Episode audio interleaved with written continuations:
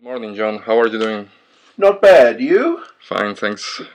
Thank you for receiving me here in your apartment, beautiful oh, my apartment. pleasure. My pleasure. So I just came here today to talk to you a little bit about your book, A Pound of Paper. Uh, but before, I would like you to tell me a little bit about uh, your life, about why did you come to Paris?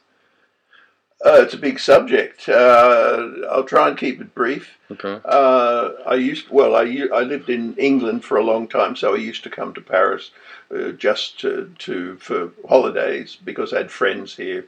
Uh, also, when I began to write about cinema, this was a great place to come to do research. This is back in the in the seventies when. Um, uh, there were all these wonderful uh, small cinemas that used to show retrospectives. And then, of course, there was the Cinematheque.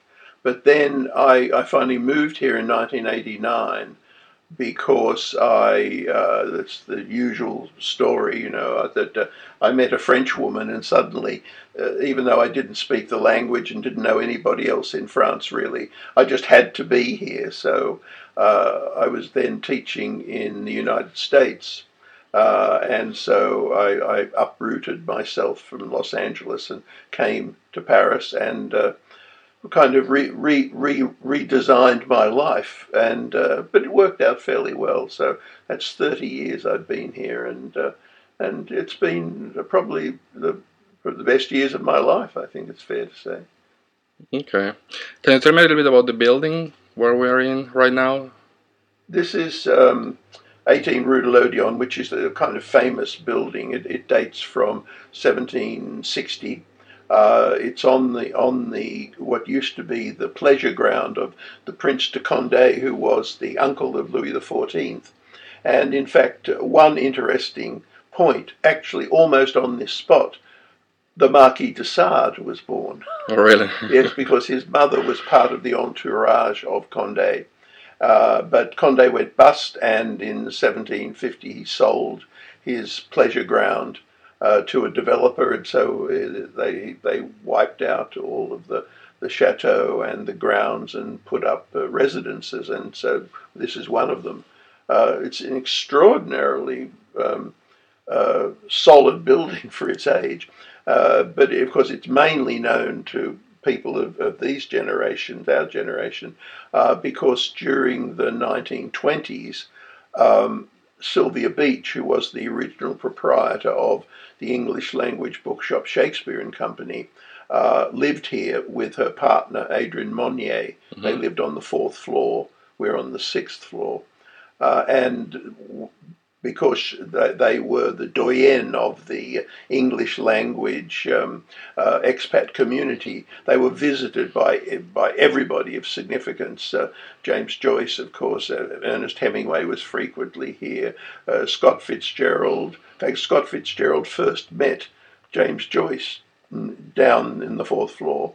Um, of course, Gertrude Stein, Alice Toklas, uh, almost everybody really, and uh, uh, Sylvia's shop, the original Shakespeare and Company, was just four doors down the street, and Adrienne Monnier's shop, the Maison des Amis des Livres, was kind of uh, diagonally opposite. So this was very much a, a centre for all of the of the expat community. Sylvia, as you know, acted almost as a kind of gatekeeper to the expat community. If you wanted to meet the, these people, you went to her and she vetted you, mm. and if you passed the test, she would she would put you in touch. But if you didn't if you didn't come up to her high standards, you never got to meet these people. Uh, so the, the, her role was more than just a, a bookseller. She was really the uh, the chatelaine of the expat community at that time. Mm. And what was that test? What was her standards? Uh, I don't think she had she had a specific standard. She was just very savvy, uh, and she would look people over, and she thought, "Is this guy going to be a time waster or not?" For instance, when Morley Callaghan, uh, the Canadian writer, uh, came over and, and, wanted to meet Hemingway. Uh, they'd worked together on, on a paper in America. Uh, he went to Sylvia, and Sylvia thought, oh, this guy is just going to cause a lot of trouble, you know, because he was another journalist and, and it would just distract Hemingway. So she, she said, well, just, just give me an address and I'll, I'll see if he's in town. That was her usual device. I don't think he's in town, but I'll find out and I'll let you know. and, and of course, uh, Morley and and Hemingway did get together, and famously they boxed together. And mm. of course, Callaghan beat him. So, uh, but so things that you had to be very careful in, in who you let through because it, they could become more trouble than they were worth. And mm. many were, you know, the fans who just wanted to, to uh, talk to the great writer or, or to get things signed or so on. They never got to second base. A lot of drama going on, no? Yes, well, it, it, even though the original Shakespeare Company was a tiny shop, just two rooms, basically, a lot happened there. All sorts of things. Uh, uh, the Hemingway, of course, uh, uh when he first met met Sylvia, uh, you know, he was still still had the wounds that he got during the First War when he was blown up uh, by a mortar shell. And so uh, he said to her, Would you like to see my scars?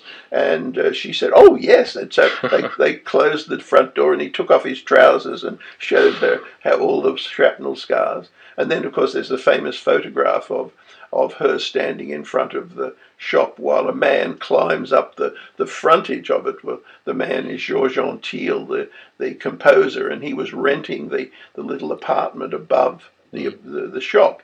Uh, and but he'd lost his key, so he had to climb up to get in. Uh, so you know, it, it, did seem that every every day brought some new excitement to uh, to Shakespeare and Company, and it, it, was yeah, it was a lively place. What was the story with uh, James Joyce? They, they had some trouble, no? James Joyce, uh, no, uh, Sylvia. Oh, and Sylvia. Oh, yes, yes, yes, That's that's that's a notorious story. Yes, um, Joyce had been trying to get Ulysses published uh, and uh, was having no success. The, because of you know it was regarded as an obscene book. Mm. The best he'd been able to do was was to uh, have uh, two women, uh, Margaret Anderson and Jane Heap, who ran a little magazine called the Little the Little Review, mm-hmm. Uh, to, to to publish some extracts. And, and they were immediately jumped on by the law and, and were, were prevented from publishing more. So he was he was pretty well, uh, uh, you know, resigned to the idea that maybe it would never be published. Uh, but but Sylvia had read the extracts in uh, the the little review.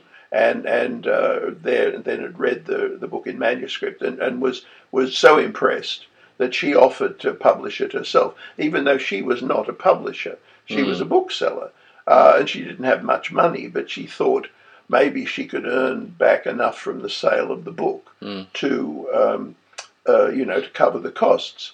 As it turned out, it bankrupted her because um, uh, Joyce was was so uh, greedy and and duplicitous.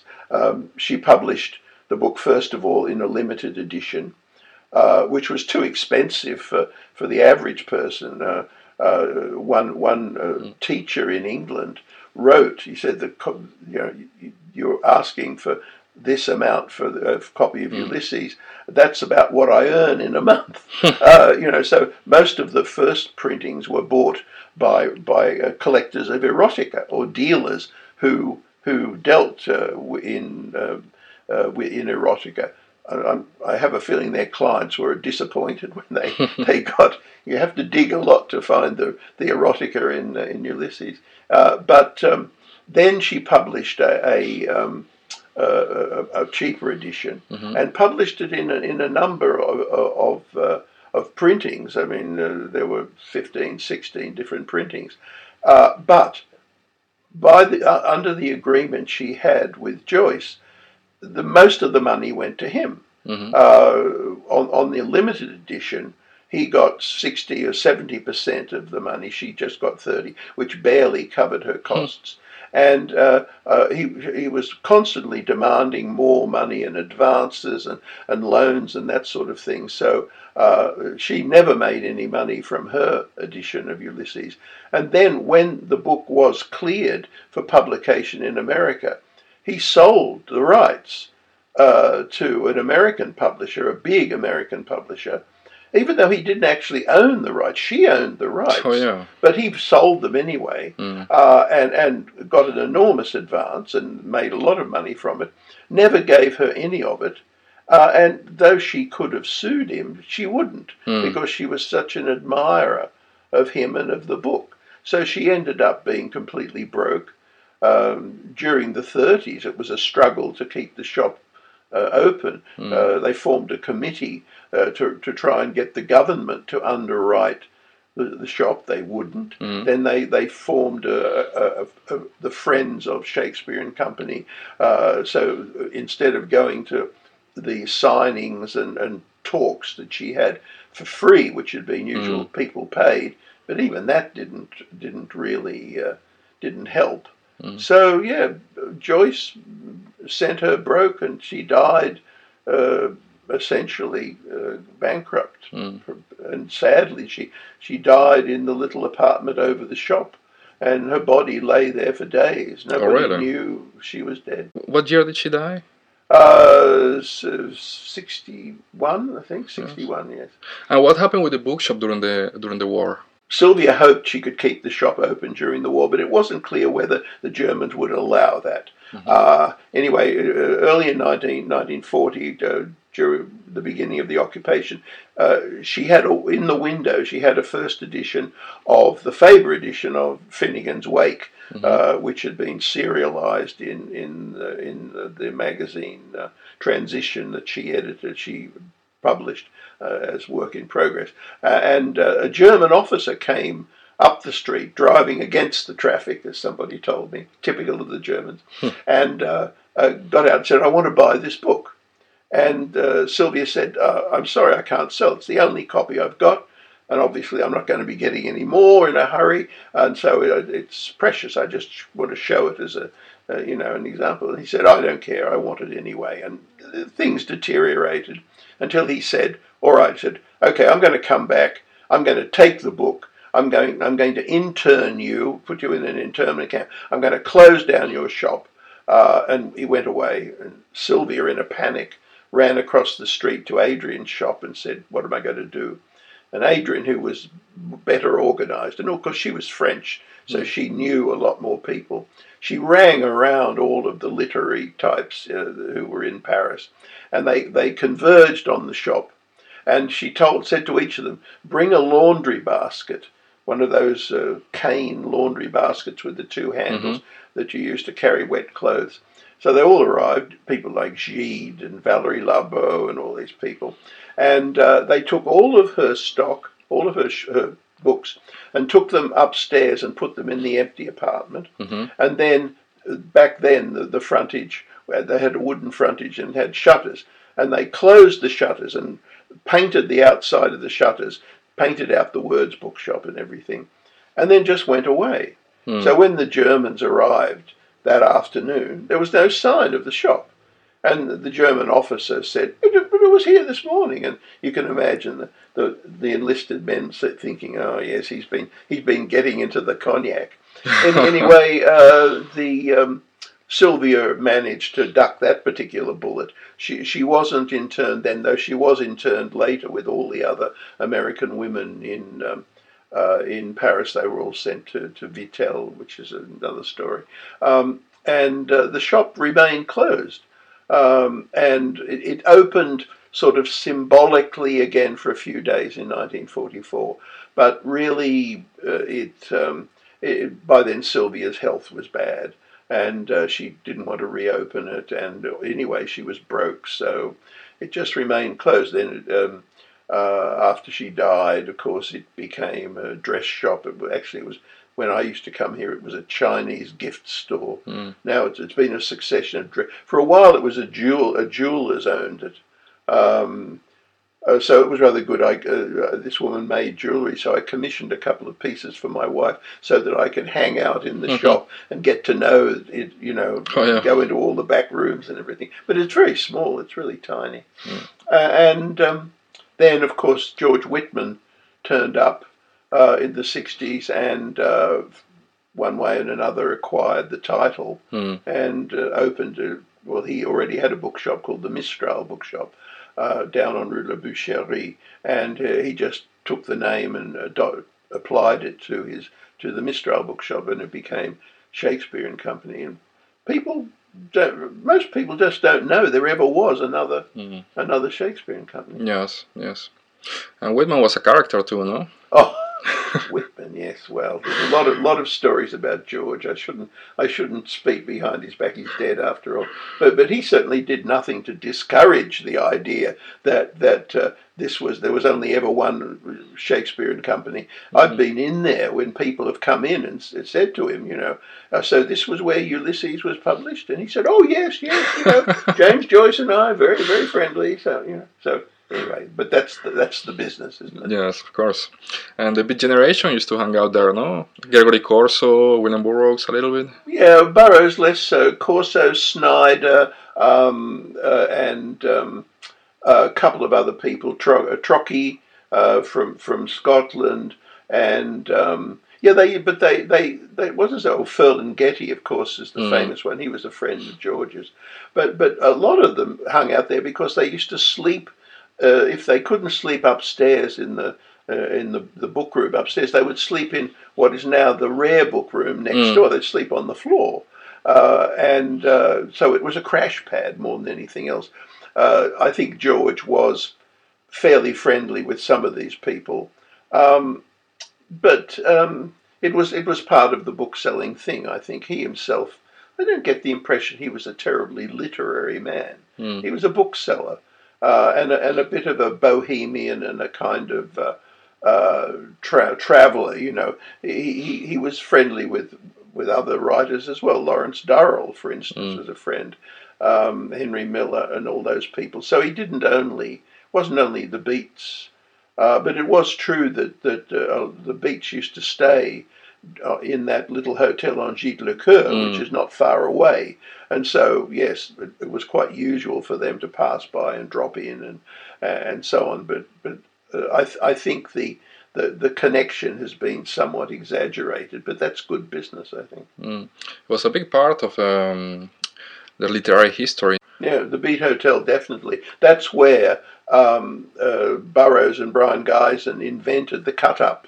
Uh, technique. Mm. Uh, they even described how they did it. You know, they were they were cutting something up with a Stanley knife, and they, they ran it through a page of the book. And when they were trying to put the page back together, they couldn't quite make it fit. So they they, they, they kind of improvised. They thought, oh, that's an interesting text. Uh, other people had actually tried it before, but they were the first people to to really explore it.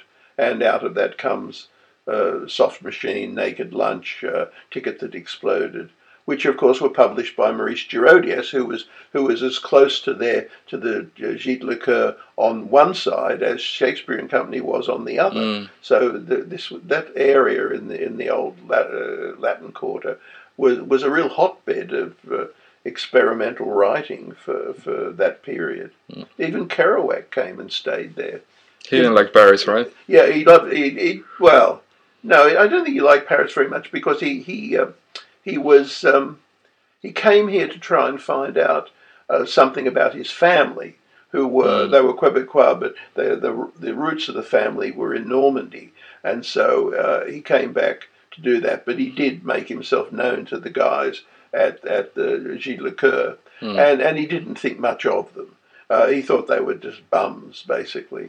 Uh, of course, Ginsberg was a friend and so on, Mm. but the others, he he very dubious about them. Um, and of course, by then he was drinking extremely heavily. So, in fact, he, he wrote some rather bitter things in Satori in Paris. He wrote some quite cruel things about these people. Um, you know, they weren't a very savoury group, one way or another, but uh, they it, Bohemians never are, are they? Mm, yeah. And Corso, he finished Bomb in that hotel, no? I think. His yes, poem- yeah. Uh, the, a lot of work was done there. A lot of writing was done there. Um, Girodias published a number of these books that were um, uh, sort of um, quasi beat. Mhm. But uh, but he wasn't a beat either. I mean, he was in the business. You know, Mm. the the the, the beat was beats were just a a um, a fad that he took advantage of, and I think George did the same. Mm. Um, and and by and large, I think the Beats were these writers anyway were more interested in getting recognised in the United States than Mm. they were uh, in in France. They they published here because no one would publish them in the United States. A bit like Joyce, and as soon as Mm. they, they could get a market in the United States, that they, they that's what they did. Or Henry Miller. Sorry. Or Henry Miller, who didn't Henry get Miller's published. the same, yes, No. exactly. You know, uh, uh, uh, Girodias's father, Jack Kahane, published Tropic of Cancer, Tropic of Capricorn, Black Spring uh, uh, uh, as Obelisk Press. Mm. Um, but yes, as soon as Miller could uh, could sell in America, he did because these were they were printed in editions of five hundred and a Mm. thousand, and uh, you never got any royalties. You just got whatever uh, the, the he would pay. And Girodias was mean. I mean, he would pay as little as he possibly can. If you were writing pornography, that was different. uh, he, he would pay modest amounts for pornography, but but for something literary, no, no, he was uh, not not what you would call open-handed at all. yeah. Um, I don't know. Do you think today a book like Tropic of Cancer will be published? Yes, that's true. Well, of course, it is published now. So Yeah. anyway, the, the, nobody is banning Yeah. Henry Miller uh, or any of the other uh, peop, um, uh, people like Rechy and those sorts of people. Uh, they get away with, with quite a lot. Um, I think it's harder to get away with erotica in in um, popular fiction.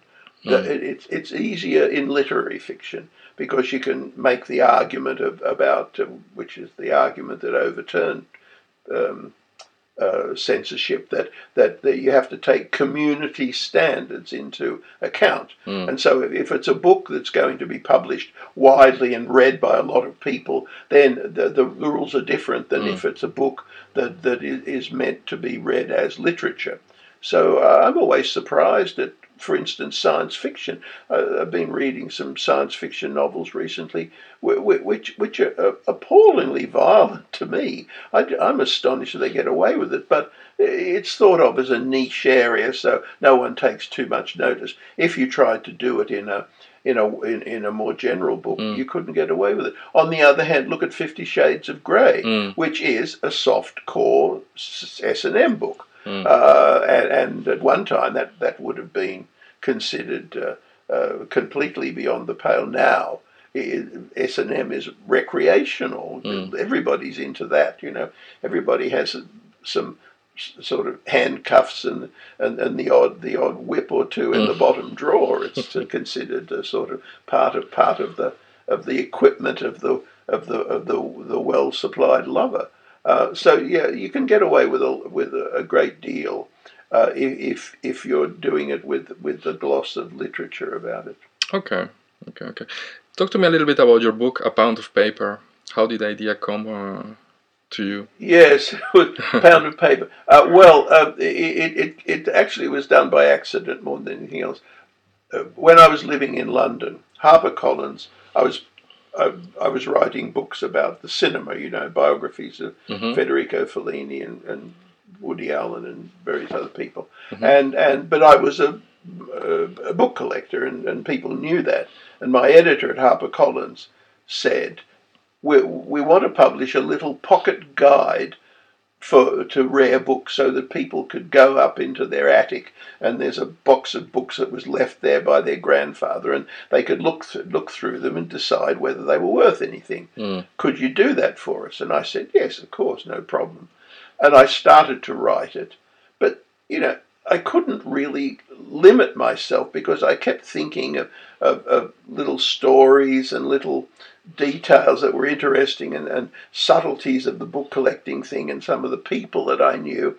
And it just got bigger and bigger and bigger. And, and finally, my editor said, no, no, we, we, that's not what we want. We want the sort of little, you know, and and I said, all right, well, let's forget about it because I just don't think I can do that. Mm.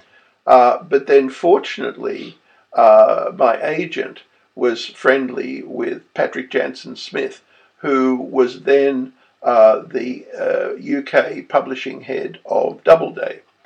And Patrick is a collector himself, not of books. He collects um, caricatures of a guy called Phil May. Mm-hmm. But he understood the, the, the collecting urge. And so he, um, uh, my agent showed him the, what I'd written, and and he liked it. And we had a meeting, and he said, uh, you know, we, would love to publish your book. And I thought, gosh, I, it seems such an obscure subject. I, am surprised, uh, but but I wrote it, and and um, the title.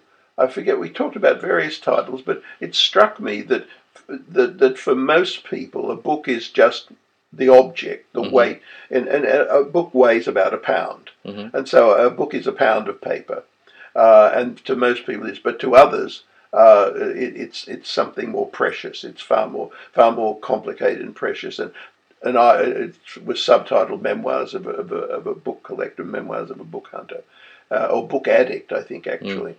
Uh, and uh, to my astonishment, it was a huge success. I mean, it, it's still in print, it, it, and the reviews are extraordinary in all of the best places too. Mm. You know, in the Times, and yes. I mean all that. And it came out in America. Then it was translated in Italian, Spanish, and so on, Japanese, um, and uh, it, it it was extraordinary. I, I, I was completely baffled by that. Um, and in fact, the, the, the elements in the book which were uh, autobiographical and not directly related to books mm-hmm.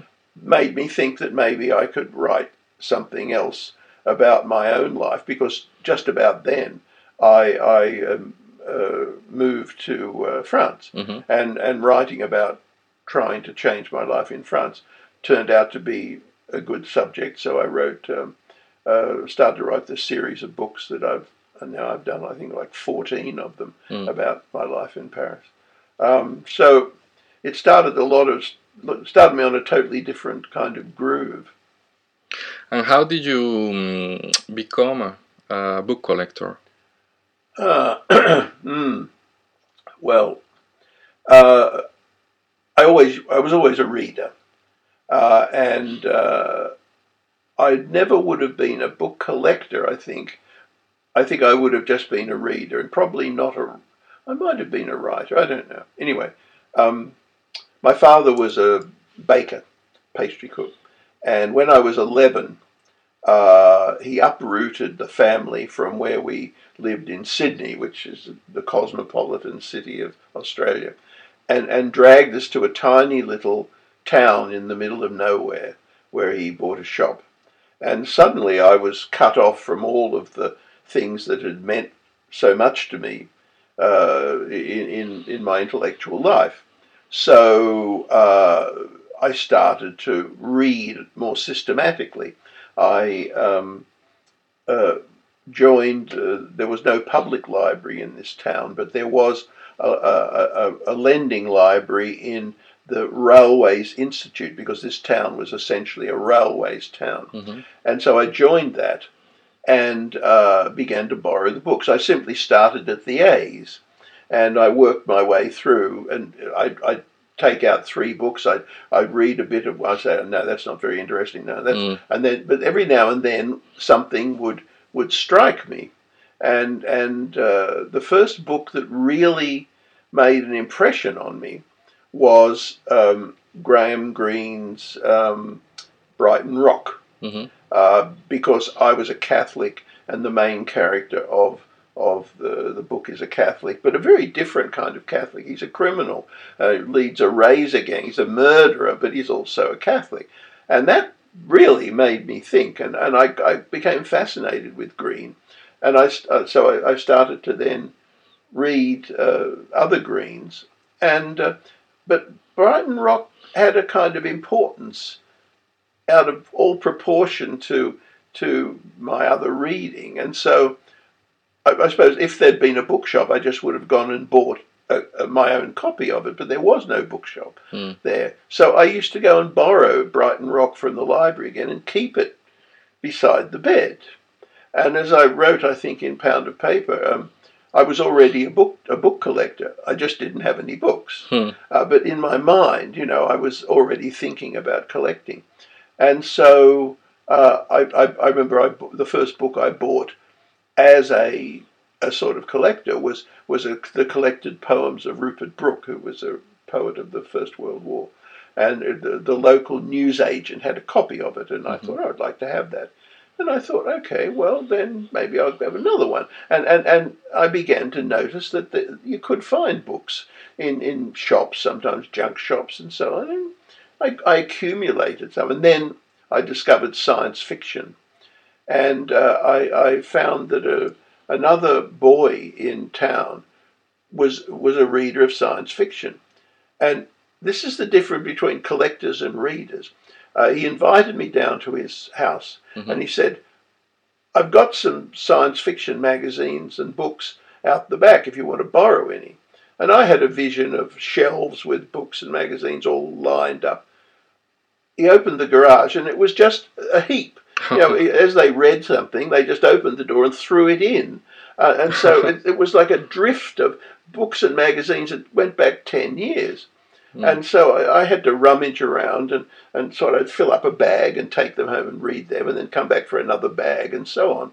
Um, and, and I thought, how odd, you know, these, these people are not systematic. They don't collect, they accumulate. Mm. Uh, so there, I understood there was that difference between the two areas. I was a collector; these people were accumulators, and and uh, that's that still remains the the basic distinction among book people. Mm. There are people who, who have a lot of books around, but who are not collectors, Mm. and there are people who who have same number of books and they are collectors. And that I'm I'm by instinct or whatever I think I'm just a collector. I, I'm systematic. I like to to collect the same title, getting better and better editions of it. I like to get books signed. I like to uh, to uh, get books bound. I like to to write about them. You know, all all of the the, the sort of the complexities of, Mm. of the book business. Whereas accumulators just like to read. Mm. Mm, mm, mm. And what happened in London during the 70s that you found? Uh, London was a great. It was a great time to be uh, a book a book person. Uh, I moved there in uh, '69. Arrived in 1970. Went to live out in the country, out in East Anglia, which is filled with bookshops. So very quickly, I would go around these bookshops, uh, and I, I would collect books that were to do with my interests, which were movies and uh, science fiction.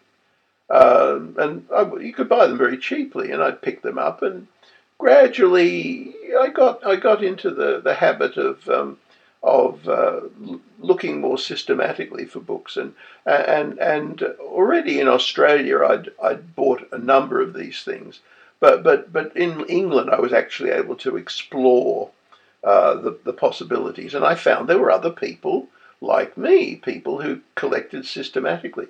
I remember the there was a filmmaker named Bill Douglas, uh, My Childhood, and all those things. You Mhm. know, he was quite famous, and and he was a, to me he was an an amiable gay cineast. Uh, lived down in the East End, you know, uh, but he was a, a collector of film books, and he was a, a complete specialist. He collected nothing else.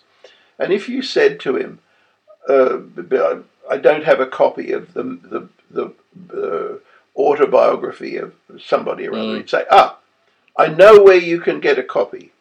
And I'd say, "Where?" He said, "Okay, Edinburgh, just outside Edinburgh. You go off to the left, and, there- and he knew there were shops all around the British Isles where he knew there was a copy of this, and it was being the way bookshops were then. It was probably still there, you know. and, and on a few occasions, I did this. I went, I found myself in a, a remote town, and and and I I went where Bill had told me, and there it was. There was Mm. the shop, the book I needed. So I realised very quickly there were people who had a, a, a, a, a special skill. Uh, the the closest I could come to defining it is uh, it's a bit like those people called dowsers who can find underwater, Mm. find water underground. Mm. They, they they have a twig and they, they walk over the thing and the twig suddenly twitches and it points down and no one knows how they do this, but they have that ability. And Bill was one of those people. He, he just had a, a magic ability to find the, this, the rare books. And I later found that there were a number of others. Of course, the, the, the king of them all was a man who became a very good friend and, and mentor of mine, Martin Stone, uh, who, whose, whose um, ability was absolutely uh, magical. You really mm. you did not understand how it happened, but he he could. He, it was almost as if he could sniff them you know, you, he, he, he couldn't drive, so you had to drive him around. And, and you'd be, I say, where do you want to drive? He said, oh, let's drive up the A1 or something or other. And we'd drive up the A1. And then he'd say, hold on, hold on. Where, where are we now? And I'd say, oh, we're just outside so and so. Ah, he said, up here, there's a, there's a road off to the left. Uh, uh, just before there's a bridge and and so there, there was a bridge and there's yeah. a road. I, I, go down there, and, and, he said, "Yeah, there's a town down here. I, I, I, forget something about it.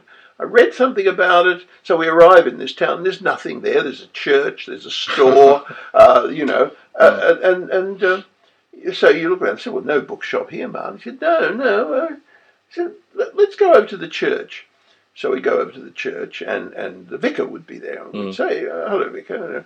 We're we're sort of um, looking for books, you know." And he said, "Oh, no books around here. No, no shops. The nearest shop is like fifty miles away." Said, I say no books at all. He said, "Oh well," he said, "You know, I do a jumble sale, uh, uh, you know, every few months, and uh, yeah, people give me boxes of books. I've got some in the vestry. If you want to look at those, I mean, mm. feel free."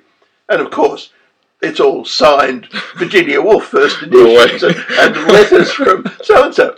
And, and you just look at Martin in, in awe. You know, how how did that happen? How do you know? Just, oh, I don't know. I read something. Maybe a friend of, you know, in a diary, somebody friend of Virginia Woolf's came here, and you know, he could kind of reconstruct his thought processes. Uh, you know, after the, the event, but, yeah. but uh, before the event, it was just like he could sniff them or something. Mm. And and a number of people have written about this because Iain Sinclair included him in his um, novel White, Whitechapel Scarlet Tracings. Mm-hmm. Uh, uh, there's a Martin, a character based on Martin in that, and I've written about him, of course. Uh, and um, he's um, he was one of those uh, you know unique people. Mm. How did you meet I, him? I met him. I actually described this in Pound of Paper. Uh, I was living in North London then, uh, and uh, there there's a, um, a, suburb called Swiss Cottage. Mm-hmm. Uh, there's no, no hmm. nothing Swiss about it. There's no cottages, uh, but but uh, there there is a big sports centre, and behind it there was a, an area of open ground, and every uh, Saturday there was a there was a brocante there, a jumble sale, mm-hmm. and um, I you always used to go because it was just round the corner from where I lived, and and I knew that that the place to look was, was uh, among the people who used to go to charity shops and find things. You know, they were amateurs, and so the mm-hmm. prices were going to be low. So you kind of avoided people who had tables and stalls, and you looked around with the people who just put a blanket down on the ground and had, you know, a basket filled with things.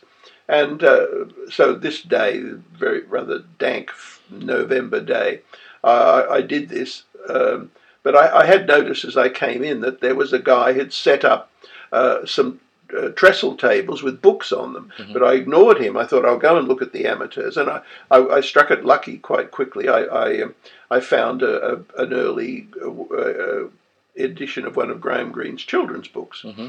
Uh, which are quite hard to find in good condition. And then I went over to look at this guy's uh, um, books, and I, I put down the the, the, the Graham Greene children's book on the table while I was looking. And, and it attracted his attention immediately. And he's sort of looking at it out of the corner of his eye. Uh, and, and I said, Oh, yeah, I found this just over here, you know. And he said, Oh, he said, You want to sell it? And I said, Oh, no, I don't think so. And that was the, that was the defining moment because most booksellers meet people who want to sell books but people who want to buy, that's different. And so he ran down and grabbed a couple of books and brought them up and put them down in front of me, and they were both Graham Greene's. Mm-hmm. One was the first edition of Our Man in Havana, which was one of my favourite of his lighter books, and the other was a a, um, a collect uh, uh, things from a diary of his life in Africa, Mhm. and and uh, uh, he said, you know, five pounds each or something. I thought, oh, that's great, you know.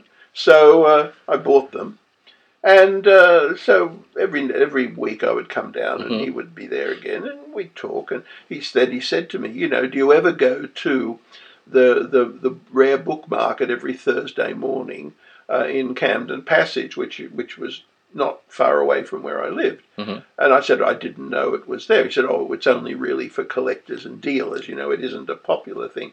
So I went there the next Thursday, and I could not have been more out of place if I wore a top hat and, and spats and carried a cane, you know, because the, the book dealers are a pretty scruffy lot. I, I thought Martin was exceptional with his, his dirty clothes and with cigarette burns and the holes in the jumper and this terrible ratty little hat he used to wear. But in fact, he was he was a fashion plate compared to some of the really? Oh, they were a very rough looking group. Because you see, this was part of the of the game. Mm. If you were dealing in books and buying books, the the poorer you looked, the the easier it was to get a good deal. If Mm. you arrived in a three piece suit, any person just would add a zero to the cost. Mm. Whereas if you, if it's some guy who looks like he barely has enough money to, to get the bus back home, you you cut him a deal. And in fact, as I got to know Martin and got into dealing, I, I, I used to start wearing you know rough old clothes because uh, um, the way I used to dress was was would turn people off. Mm. In fact, Iain Sinclair said he wrote later on actually said I, I was one of the first of the, the, the new breed of of book collectors uh, who who carried li- those little leather pouches, you know, man pouches. I had one of those at that time, uh, and and so we collected a different kind of book. Um, we collected Graham Greene. Uh, we collected um, uh, Thomas Pynchon and people like that. That and whereas other people were looking for Edgar Allan Poe and you know those sorts of people. We were a different generation, and Iain Iain basically coattailed onto that. Iain became a successful dealer largely because he understood that the market was changing. Mm. Um, Martin never did. Martin was always, you know, looking for the really rare item, uh, no matter when it came from. That's what. That's why he became so legendary because he he had such an encyclopedic knowledge of of all areas of literature. Mm. Uh, whereas Iain, being a writer himself, uh, thought of himself as a, a modern, a modernist, and it, it did him. It served him very well. Mm. And what kind of formation did uh, Martin have? Did he go to university? No, barely went to barely went to high school. Uh, Uh, no, Martin um, uh, had been basically a musician. Uh, he- his uh, he came from a, a um, middle upper middle class family. Uh, his father was a uh, racing car driver. Uh, uh, you know, before the war, quite quite well known. okay. Um, his his brother is a multimillionaire because he builds airports. Oh, really? Yes, yes. Nigel um, built the, the Shanghai airport for Hmm. the Olympic Games and all those things. Now he's a big name. Uh, but Martin was very much the black sheep of the family, uh, and um, got into rock music very early. Hmm. Became a very accomplished guitarist. Uh, never went to school really. Never, never was not educated, but he always had a certain upper class quality about him. As his girlfriend said once, he, he could be quite dapper when he wanted to be. Um, and he did have a kind of formality sometimes. Mm. But uh, he, he basically became, he fell into the rock business, became a very accomplished guitarist. People said better than Eric Clapton. Oh, really? Better. Oh, yes. And he, I'm no judge, but he certainly was brilliant. Mm. And he, he toured with a number of groups uh, very successfully, recorded a few things. uh, groups like Mighty Baby, uh, um, Chilli Willi, and uh, the, the, Savoy Brown Blues Band, and so on. Mm. And um, though back then he had a massive hair, a beard, and a massive hair. He's unrecognizable. Hmm. Later, of course, he became bald and completely clean shaven. Anyway, um, uh, he found when he was on the road, most of the time the, the band would do a sound check in the afternoon Mhm. and then go to a pub and get drunk. Uh, uh, but Martin didn't, I mean, though he was a great drinker, um, didn't uh, always want to do this, and he would go to bookshops and very quickly found his way around almost all the bookshops in the British Isles and knew where things were. So a bit like Bill Douglas, you know, he Okay. he, he pegged out where places where things were, um, and and he, he learned the trade. He learned how to buy cheap and sell high. Mm. Uh, but he, he, every now and then he thought I should open a bookshop, and and a couple of times he sort of went. He he, he did have one bookshop actually at one point, but uh, as Iain um, Sinclair wrote, it, it was only open about twice a month, and then from two in the morning till five. And it was really just a chance for Martin to change suitcases before he went back out on the road. Um, so he was he was never never going to settle down. Mm. Uh, actually, at one point, he and I thought about um, uh, um, leasing a shop here. Okay. I'm so glad we didn't. It would have been an absolute nightmare Oh, yes? working with Martin. Oh yes, um, but uh, no, I, I ducked a bullet there. Mm. Um, so yes, he, he had no background. He had no education. He, he in, in in music and in uh, uh, in books. He was so self-taught. Mm. He was never much of a writer. He wasn't uh, uh, particularly li- literate. He he didn't. He wasn't a great reader either. Mm. Uh, books uh, books appealed to him on a different level as Mm. as art objects. I think. So he was a collector, or he was just using, or no? He was a runner. He was a only runner. a runner.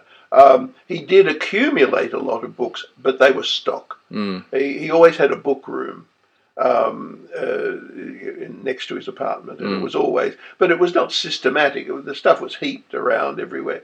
Uh, in fact, I used to go up to, to go rouse him out to go off on some trip or other, and and uh, his girlfriend would say, "Oh, don't ask me about Martin. He, he came in drunk and stoned last night, and I wouldn't let him in the apartment. He's over in the in his book room, and I'd go over. She'd unlock the door for me, and there would be there would be Martin."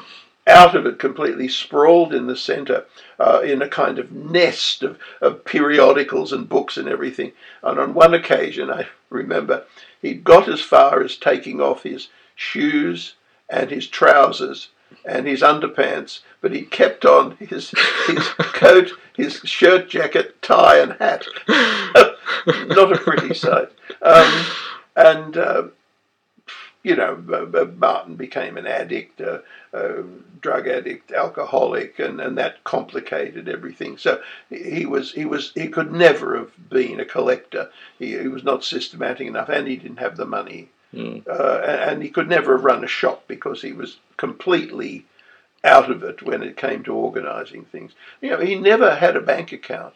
He, he never he did all his business in cash. Oh, really? Um, uh, yeah, he would come to me and he would say, "Listen, I, I, I just bought, I just sold some stuff, and the guy gave me a, a check, and I got him to make it out to you. So will you will you Hmm. give me the cash for it?" Mm.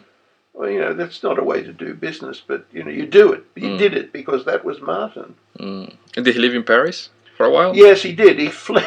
He uh, he had to leave England under a cloud. Um, he was, um, as I said, he was a he was a cocaine addict, Mm. um, and um, he um, uh, he used to when we were driving around uh, London. You know, he was sitting sitting next to me, and he'd take out a mirror.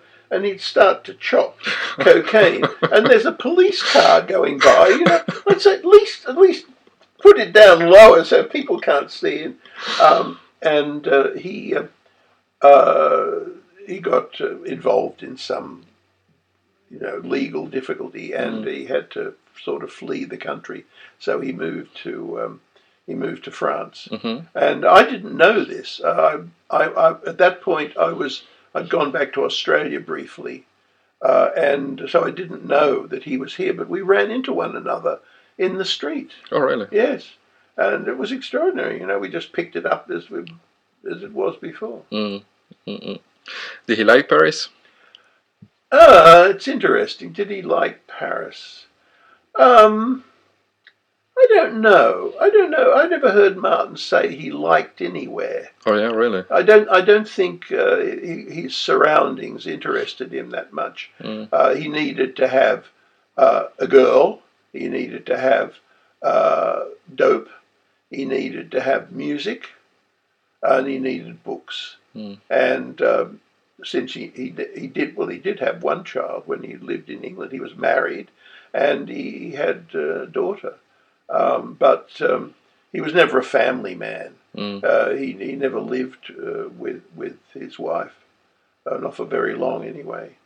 Uh, and uh, the women he lived with were always exasperated by him, and you know they, he would drive them crazy. So I. I and it wasn't only Paris. You know, he travelled a lot around France, hmm uh, especially down in, in, in the south, because he, re- he realised that it was where there were big houses Mm. that there were going to be libraries. So he used to go down there quite a bit. And at one point, he wanted to go and live down uh, in uh, um, Antibes or Cannes. So he would be able to be close to all these places. He talked about doing it, but uh, never came to anything like most of Martin's plans like that. So even in France, he was chasing books Oh yes, more so all the ever. time. Oh, really? Yeah, oh, definitely. See, w- when you're a runner, uh, you don't need any any premises. Mm. You, all you need is money. Mm. And uh, what he would do is, I, actually, I've, I saw him in action so many times. One day, I was walking down the street here, and in the window of the shop at the bottom, Benoit shop at the bottom of the street, uh, I saw a, a first French edition of Ulysses and a little signed carte de visite photograph of Joyce, signed by Joyce. Mhm. And I didn't even need to look at what they were asking for it to know that it was more than I could afford. So I rang up Martin and I said, "Listen, this you should see this." So he was there within 20 minutes. He went in, he worked out a price. Uh, he stepped out of the shop, he got on his phone, and he rang uh, Harrington's in London, who were one of the biggest, best established uh, rare book dealers, and Mhm. said, uh, I've got a first French edition of Joyce inscribed to Valery Larbaud, the translator, and also uh, a signed uh, uh, carte de visite, and he named a figure, uh, which was about twice what he'd paid two minutes before. In fact, he hadn't even paid paid for it, you know, because he didn't have that much money. But Mm. but he, he was he was the middleman, and so Mm. he, he he made a lot of money on that transaction because he never offered me any. But you Mm. know, that's Martin. Um, so the yeah the, runners that's how runners are. Mm. They, they if they keep books, it, it's usually that's stock. They don't have a a um, uh, any kind of sentimental attachment Mm. to to the books. Um, I never, I don't think I ever heard Martin actually talk affectionately about uh, any particular book. He might about a particular edition Mm. uh, because of its rarity and so on, but it, was, it's like um, people who collect stamps. Mm. They don't think about putting them on letters. You know, Mm. they're they're a different thing. Did he have a favorite writer? Um, no, I, not that I know of. No, he, he would. He was completely ecumenical in what yes. he would buy and sell. Um, trying to think, did he ever speak any about any particular? No, no, I don't think I ever heard him speak. Okay. Uh, uh, you know, enthusiastically about any any writer. So he was more into music as an art. Very much so. He was he was a brilliant um, uh, guitarist, but then he didn't really talk a lot about about other guitarists. And in fact, he was he was quite ignorant of the most of the of the music business. Uh, he um, uh, one of there's a story that uh, he went to see a friend of his who was recording something, and a, and a guy came up at the recording studio and said, "Are you Martin Stone?" He said, yes. He said, oh, well, would you sign, you know, your record for me? And uh, he said, um, uh, okay, who do I make it out to? And the guy looked at him kind of blankly and said, just Phil. So he wrote to Phil, you know, and when he went away, his friend said, wow, you know, I mean, kissing off Phil Collins like that, you know, Martin just didn't didn't know him, didn't recognise him, uh, and and that was true in general. He loved to play, Mm. but um, uh, yeah, no, he was not part of the music business any more than he was part of the book business. Mm, mm, mm, mm. And when you tell me he was always on the road, he was always on the road chasing books, or he was always on the road uh, doing something else? No, chasing books almost entirely. That was his only interest. Oh, really? He would sometimes, I mean, his his his music days were behind him in a sense. Mm. He he had become sort of legendary, and sometimes uh, he would he would busk.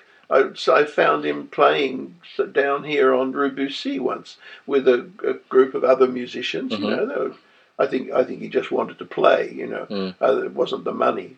Uh, and then uh, every now and then one of the, the one of the groups would reform, and he would go and play with them, but it would only be for a night or Mm. something like that. Um, he um, and, and the rest of the time, yes, he would travel around.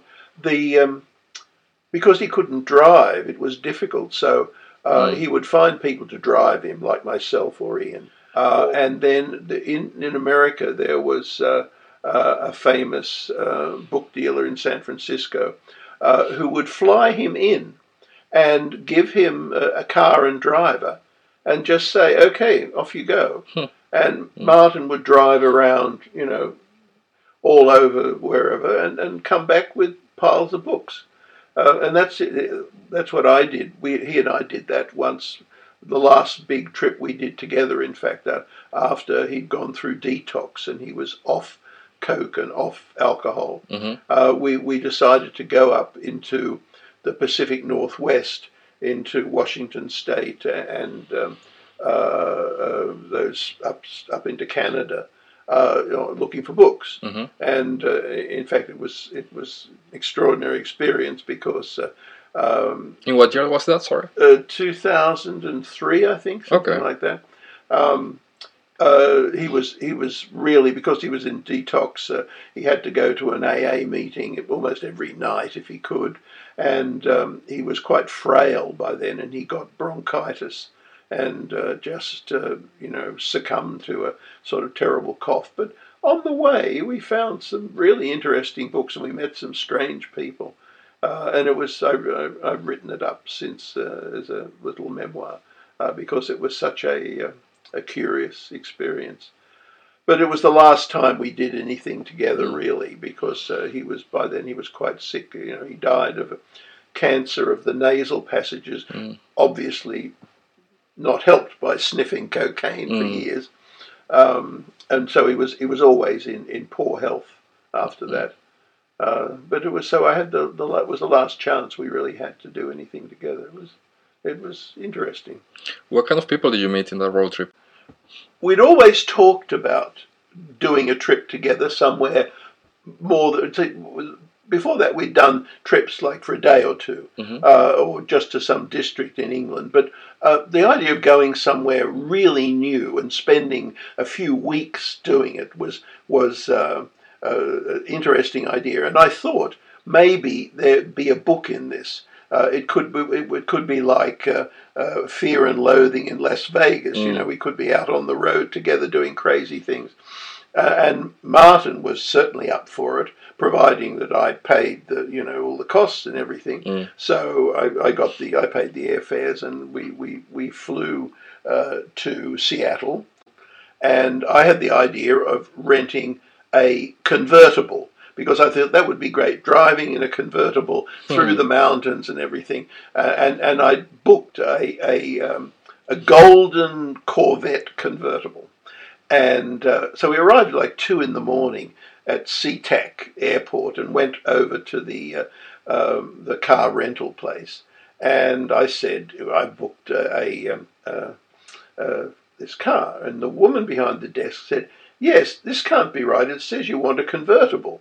And I said, "Yes, yes, I, I booked it." And She said, a convertible, but it's it's November. and I said, well, yes. And she said, well, what if it snows? And I thought, snow? Snow? You know, snow in Paris. I mean, it's it's almost sort of it doesn't really exist. It's something you see through the window. You know, it's decorative, but not you know snow. It doesn't. That's not a risk at all. But but she said, you know, no. But I mean, those roads. You know, you can't go in a convertible. And and she just seemed so absolutely horrified at the thought that we would do this that she won me over, and we ended up uh, renting a four by four uh, four wheel drive Jeep. You know, thing, which was uh, just as well we did because uh, I'm sure we would have, you know, frozen to death in the, mm. in the other. Um, and uh, so we, we, we drive off in this 4x4 and uh, head on up through the these little towns uh, in uh, up towards the Canadian border. And I had a vision of what it would be like. That out in the woods there would be this this bookshop, probably made of logs, you know, and then there would be behind the desk would be the old bookseller who looked a bit like Kris Kristofferson, you know, mm. and, and he would say, Oh, go into the back room, don't mind the written prices, we can do a deal, you know. Well, what we found, in fact, was that almost all of the bookshops that had existed uh, in uh, two years ago, which was the last guide to bookshops that we'd found, had gone out of business because the web, the web had mm. just swept aside all of that, uh, you know, part of the business, and and bookshops just something. There was one case where not, not, only was the bookshop closed, the building wasn't there anymore. It was a parking lot. Oh Jesus! Uh, and and as we went on, it was the same thing. There, there there were a couple of bookshops, but most of them had become sort of like boutiques. Mm. They had the carpet on the floors. They had scented candles. Mm. They they not only sold books, they sold knickknacks. Mm. They sold uh, you know amusing sort of uh, uh, decorative objects, and the, and the, the, the books they sold. They had lovely coloured covers on them, but they weren't necessarily very good. But they were all priced through the roof, mm. um, and you know it was just very disappointing. On top of that, Martin had to find an AA meeting every night. So, you know, you're, you're hanging out to try and find some town where it's big enough to have a meeting. Uh, and though he was very impressed when we got to San Francisco, uh, because um, San Francisco, you know, there's plenty of plenty of alcoholics and drug addicts in San Francisco. So there's a place down by Fisherman's Wharf, mm-hmm. a building where where they have meetings. They have like it's five floors, and they have meetings on every floor around the clock, mm-hmm. on on the hour, every hour. You, you will never not be able to find a meeting there, even at three in the morning on Christmas Day there will be a, an AA meeting. So Martin went to one of these, and uh, they were doing the thing of, uh, "Hi, I'm George, and I'm an alcoholic." Hi, George, you know, mm. and uh, want to give my testimony. And the guy next to him got up and said, uh, "Right, uh, I'm, I'm, Fred, and I'm an alcoholic." Hi, Fred. He said, oh, the booze really. I did terrible things under the booze. You know, I've killed people. Uh, and Martin thinking, you killed people? Wow. now I'm in the big time now. This, this is serious alcoholics. He felt, you know, he'd never done anything that interesting. Mm. Um, but, but most of the time it was very difficult. And, uh, oh, we, as we as we drove, we, we would stop at any bookshop after a while because we just weren't finding anything. Mm. And and most of the of the bookshops, ordinary bookshops that still existed, the the uh, the owner didn't didn't uh, run them. They, he'd hired some kid, mm. and uh, the, all the kid had to do. I mean, how often did people come into the shop? Probably five people came in in a day, mm. and he'd be sitting there, re- usually with a you know, playing with a video game, and and and when we said how much is this book, he would go online, mm. and he would go onto one of the book uh, uh, sites, and he would he would find the title, and he'd say, "Oh, it's it's five hundred dollars," and we'd say, "Yeah, no, that copy on the line is five hundred dollars because it has the wrapper, it's signed by the author, it's a limited edition, and it's being sold by a dealer in New York City who always charges the mm. earth." This copy doesn't have the dust wrapper. It's a second impression. There's no signature, and somebody has written all over page 54, uh, putting notes on it. And they'd say, oh, well, if, if you don't want it, you don't have to buy it. That was their constant response. You know, they didn't care. So we got really fed up with this uh, to the extent that when we did find something good, we would go out of our way to cheat the guy out of it. Uh, I remember once, uh, one shop, I found a first edition of um, very well-known poet who did not sign books very often, hmm and there were two of his books. Uh, one was uh, the obviously the dealer knew what they were worth. One was five hundred dollars, and the other was two hundred and fifty dollars. So I thought, uh, okay, well, I can't afford these, but may, maybe if I'll, I can put it on my card Mm. and um, uh, or write out a check or something like that. And I, I bought a, a lot of other things as well. So they were all like a dollar, two dollars. So the guy's going through and he says, "Okay, a dollar, two dollars." And he came to the poetry books. He opened it up and like what he read five hundred as five, and two, two, 250 is two two dollars fifty. and, and I looked at Martin, and Martin looked at me, and we, we, we looked elsewhere so as not to give ourselves away. but as I said in the in the pound of paper, one of the great pleasures of dealing in books is never giving a sucker an even break. And so uh, I'm afraid we we succumbed. Uh, uh, our morals went the way of our diet because all uh, all that you could eat in these places was you know they were mostly fast food joints. Mm. We got sick of Taco Bell. We got sick of Kentucky Fried Chicken. Uh, and uh, the stuff that was available in the motels was dreadful. I mean, the amount of fat we were eating sugar, you know, oh, it was. I mean, I, I remember walking across a freeway to buy an apple because it was an apple was just what I desperately needed after all this stuff. Anyway, um, we uh, we were heading towards Vancouver because Vancouver we thought would be the great place because Mm. um, Martin knew a woman there named Lulu who had worked for one of the big London dealers. hmm But when he closed his shop, she moved back to Vancouver, which was her hometown. Well, Martin kept ringing her as we drove up towards the border, trying to make contact. And he couldn't get her, couldn't make, she wouldn't Mm. answer the phone everything. He finally made contact with her parents. And I'm, I'm, I'm driving and I'm watching him on the phone and he's saying, Oh, we're trying to find Lulu. Oh, really? Oh, dear. Oh, that's dreadful. Oh, oh, I'm so sorry. Yes, of course, of course. And he closed the phone. He said, "She she tried to kill herself. She's she's in the on suicide, 24 hour suicide watch in the lockdown ward of of a mental hospital over on Vancouver Island." And we thought, "Oh, well, that's the end of that." Oh Jesus! So we, we, we went over to Vancouver Island, Mm. which is, is funny in itself. There were no bookshops there. We, Martin visited Lulu and then we drove back. And we thought this whole build thing has been a total bust. And uh, so we, we were heading down towards um, um Seattle. And Martin said, Well, I know there are some good bookshops in Seattle because I've, I've known some of these guys when they've Mhm. come to, come to England for the book fairs so we could go to them, but there's going to be no bargains there. And then he said, actually, there was one guy who, um, yeah, I met him at a fair. Yeah, he he has a no, he doesn't. He doesn't have a shop. He works from home. What was his name? And he finally found it, Yes. uh, Oscar something. And he rang him, and Oscar said, "Yeah, of course, d- delighted to see you. Yes, of course, come by." And we said, "Well, it's getting a bit late." He said, "Oh, don't worry. I'll I'll, I'll wait dinner for you." You know. So uh, we had to drive through Seattle, and so we did stop at one of these very high-end bookshops and do a sort of courtesy call, and uh, they were very very civil, very friendly people.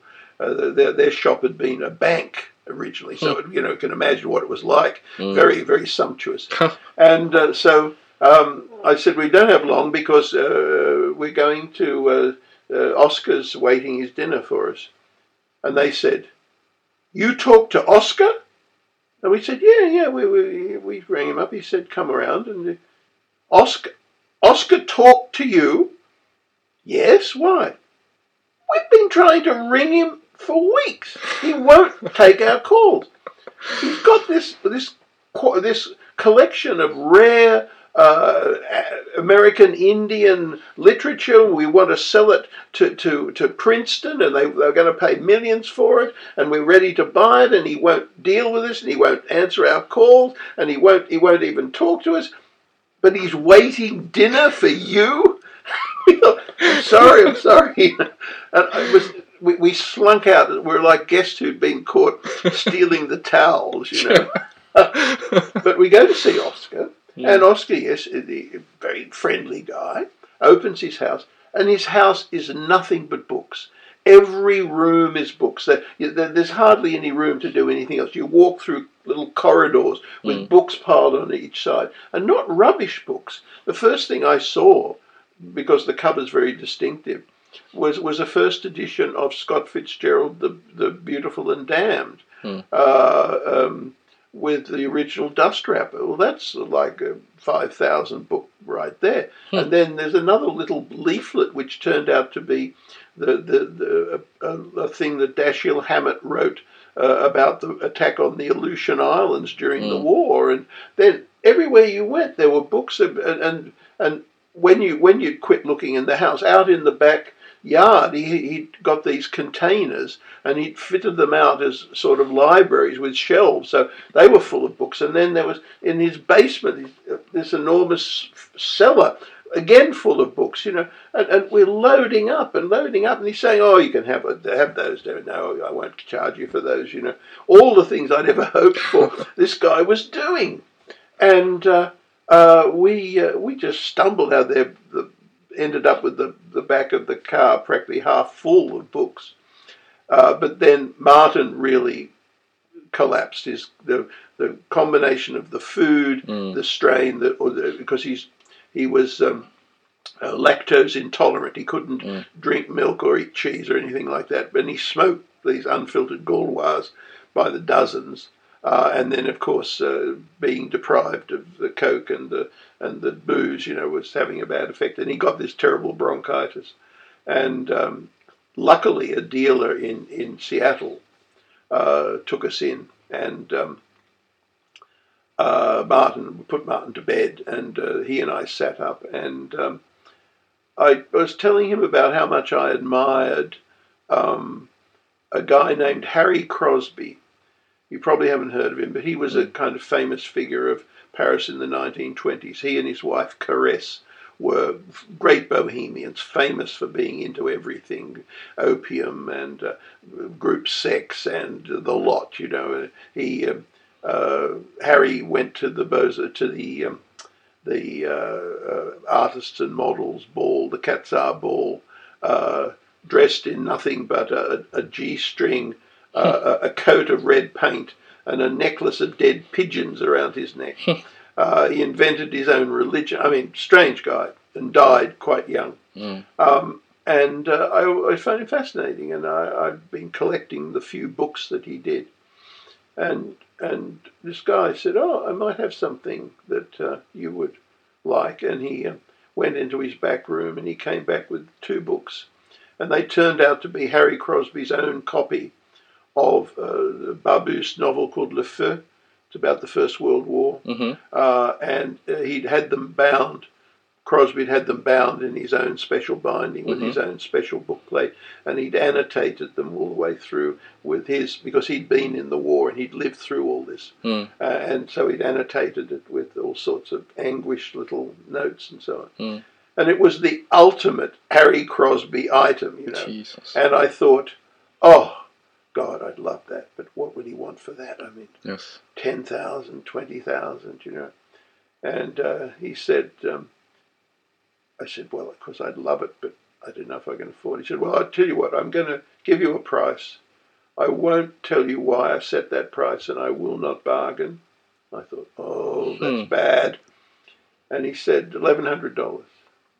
And I thought he meant 11000 and even that would have been a bargain. but I said, 1100 He said, yeah. And I had that much in my pocket before he changed his mind. And uh, uh, I don't, I still don't know why mm. he, he set such a low price. Perhaps, you know, that's the thing about book people. They like the books to go to the people who mm. genuinely love those books. Mm. Um, and I, I, my enthusiasm for Crosby was very obvious.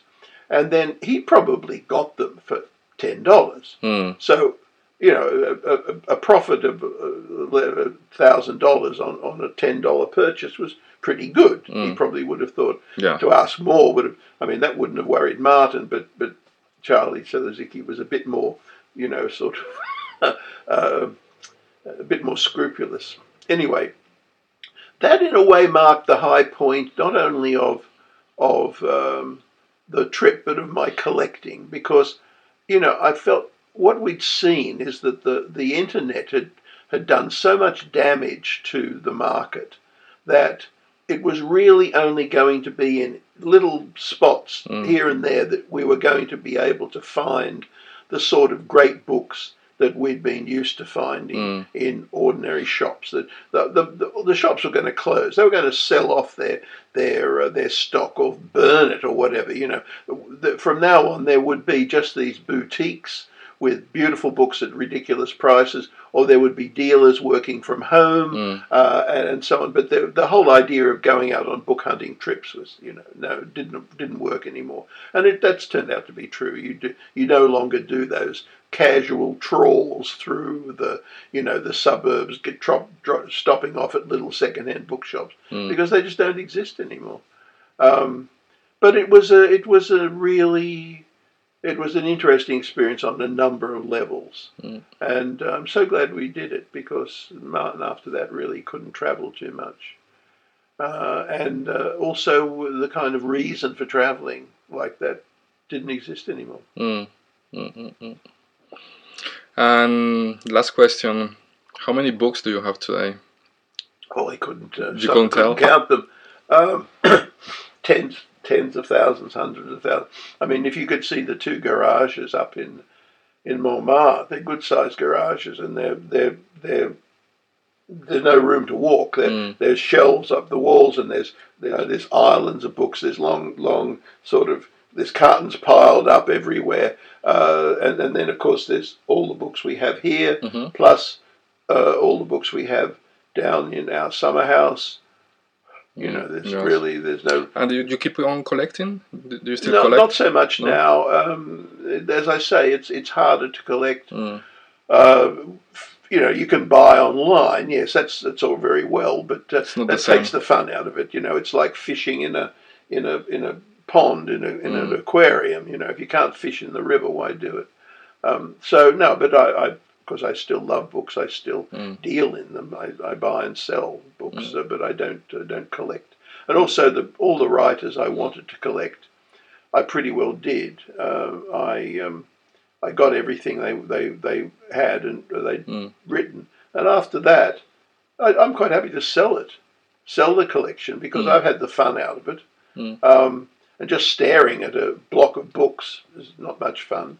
And you've got to go on to collect something else. My Graham Greene collection was the best in Britain. Mm. Uh, I sold it in America, and I, I never bothered to go back to Greene again. Mm. So yeah, it, it's odd that uh, it's like um, it's the it's the catch and release thing. You Mm. know, it's uh, it's the photographic safari. It's doing it for the pleasure of the hunt. Eh, I suppose that each book uh, brings you memories about the way you got that book, and the trip you took with your friend at the time. Um, Yeah, you do. You do. You do come. You do remember things like that.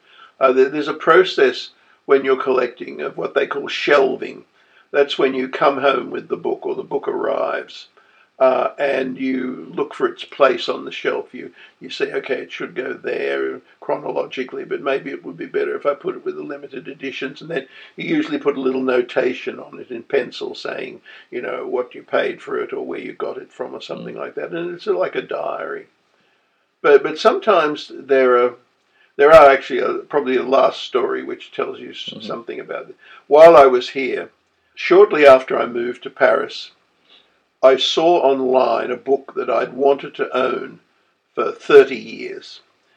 Uh, it was a book by an American writer called James Agee, and it's called Let Us Now Pay, Praise Famous Men mhm. and it's an account he wrote in the 1930s of going to the south of the United States and writing about uh, very poor farmers, sharecroppers, uh, in the in the South. He was writing for a, a, a financial Mhm. magazine, and he took with him Walker Evans, the famous photographer, and Walker Evans did a portfolio of photographs, Mm. uh, which became famous of faces of these people in poverty.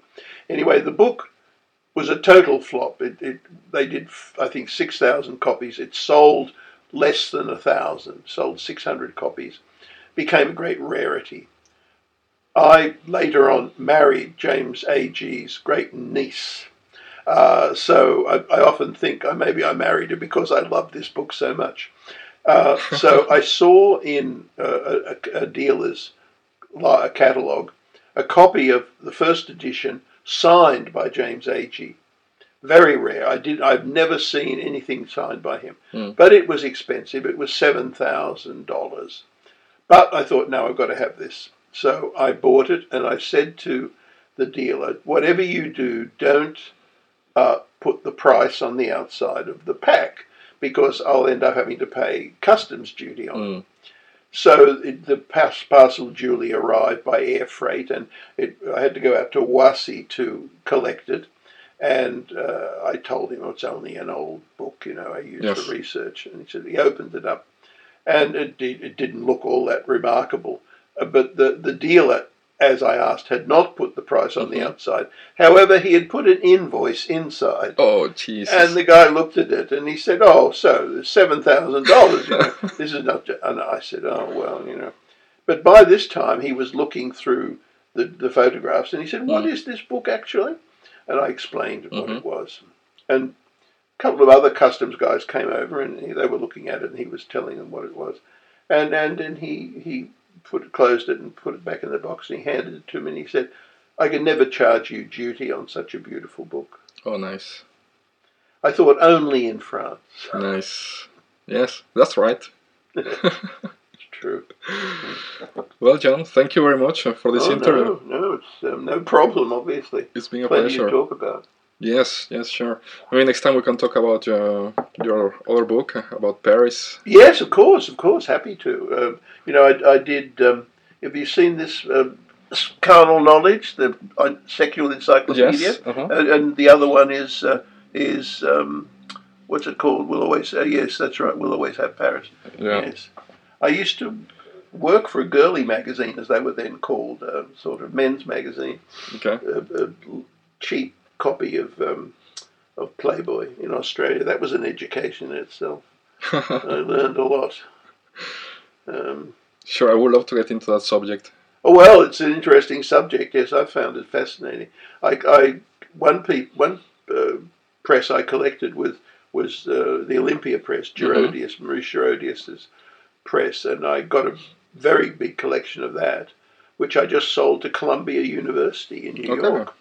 Yeah, there was time was when a university would not have anything to do with stuff Mm. like that.